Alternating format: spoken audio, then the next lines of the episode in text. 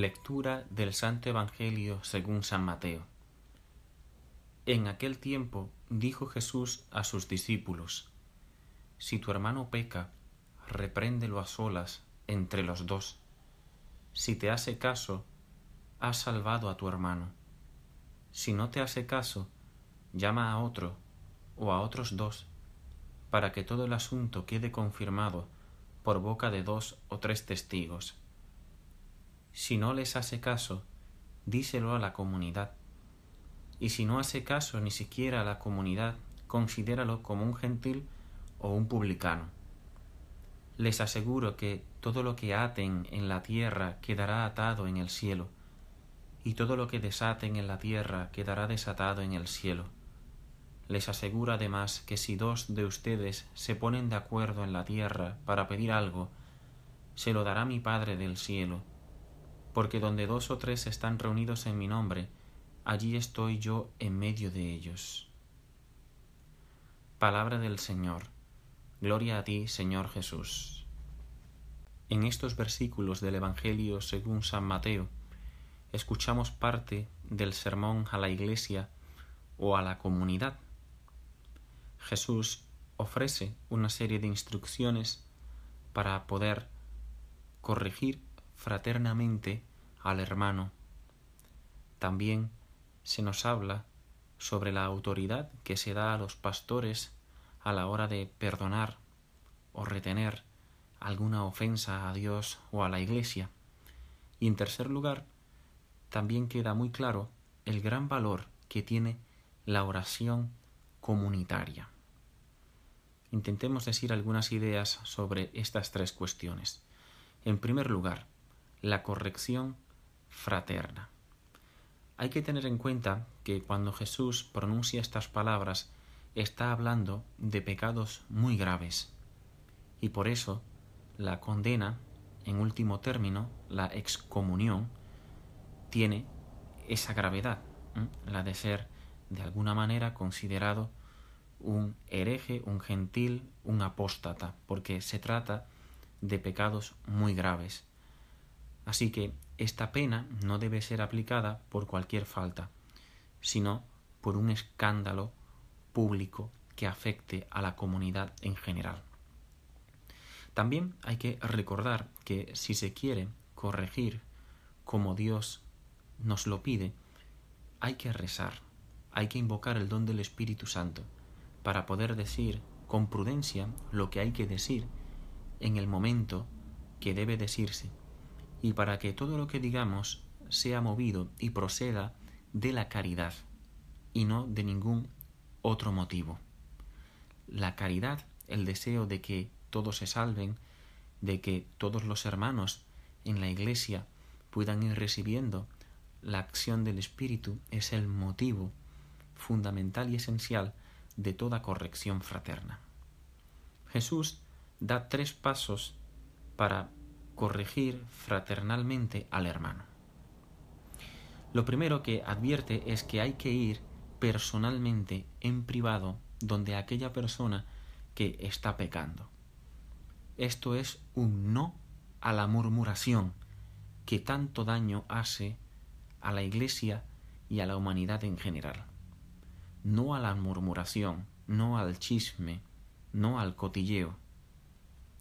Primero, confrontar personalmente, con prudencia y caridad, al hermano, porque la meta es que el otro se salve, que se santifique, y no queremos divulgar los defectos del prójimo porque no hace falta, y porque en la gran mayoría de los casos ya son más que sabidos. Entonces el primer paso es ir personalmente y en privado donde la persona. Si en esa ocasión el que está cometiendo la falta no se arrepiente ni se corrige, entonces damos un segundo paso, y es volver donde esta persona, pero esta vez acompañado por uno o dos testigos. Esta es una práctica que procede del Antiguo Testamento, en concreto del libro del Deuteronomio. Para evitar las acusaciones injustas, se pedía que hubiese más de una persona acusando a el otro del que se dice que comete alguna irregularidad.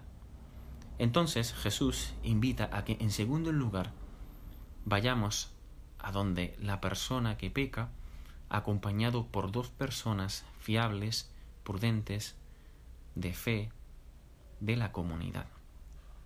Y si, a pesar de ir en esta segunda ocasión a corregir con caridad y con amor al hermano, éste persiste en su pecado, entonces el Señor dice que debe ser denunciado públicamente. Es muy fuerte, pero como digo, se trata de pecados verdaderamente graves. Cuando hay un escándalo, cuando hay alguna actuación o actividad que pone en peligro la vida de los más inocentes o la vida de otra persona en general, debe ser denunciado si el pecador no quiere corregirse. Y esto es una obra de misericordia, y esto es caridad auténtica si es movida por el Espíritu Santo y se ha procedido según el Señor nos lo indica en este Evangelio. En segundo lugar, hemos leído también en el Evangelio que Jesús da autoridad a los pastores. Les aseguro que todo lo que aten en la tierra quedará atado en el cielo, y todo lo que desaten en la tierra quedará desatado en el cielo.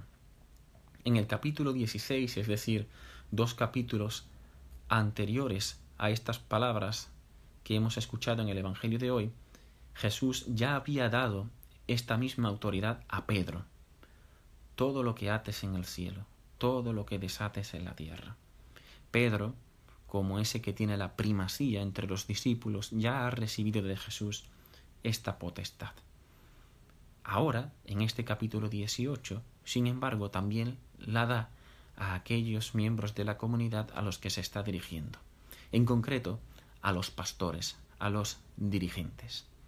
Con estas palabras se hace alusión al sacramento de la penitencia, de la reconciliación. El Señor no sólo nos habla de la forma que hay que corregir, sino que también alude a la necesidad de que se perdone a aquel que se arrepienta y cómo los líderes de una comunidad tienen efectivamente ese poder, esa potestad que reciben directamente de Jesús, Dios y hombre verdadero. El Señor quiere que todos los hombres conozcan el rostro verdadero de Dios, que es uno de misericordia, de bondad, de perdón. Por último, el Señor habla sobre la oración en común. Si una persona reza solo, hace muy bien y el Señor le escucha. Sin embargo, si la oración es comunitaria, parece que hay como que unas ciertas garantías de la eficacia de esa oración. Les aseguro, además, dice el Señor, que si dos de ustedes se ponen de acuerdo en la tierra para pedir algo, se lo dará mi Padre del cielo. Dos esposos que rezan juntos por sus hijos tienen mucha fuerza en la oración. Una familia que reza unida tiene la garantía de que permanecerá unida en esa misma caridad que le mueve a la oración, porque es el Señor en medio de ellos quien les une. Si se ponen de acuerdo, donde hay dos o tres reunidos, allí estoy yo en medio de ellos. Y esta es la clave. Jesús se compromete a estar en medio de la comunidad, porque Él es Emanuel, Dios con nosotros, y no puede estar sino en medio de su pueblo, porque Él nos ha prometido, yo estaré con ustedes todos los días hasta el fin del mundo. Esta oración comunitaria alcanza su plenitud en la liturgia. Es en la celebración de la Santa Misa y de las demás celebraciones litúrgicas donde el Señor de una manera especial y particular se hace presente siempre, en el ministro y especialmente en las especies eucarísticas. Cómo no, todo el pueblo fiel, como un solo cuerpo, es también presencia real de Jesús, que nos anima a todos por la fuerza del Espíritu Santo. Que la Virgen María nos ayude a vivir esta unidad esta entrega esta capacidad de amar incluso cuando hay que indicar con cariño y ternura alguna realidad a un hermano por su salvación, por su santificación.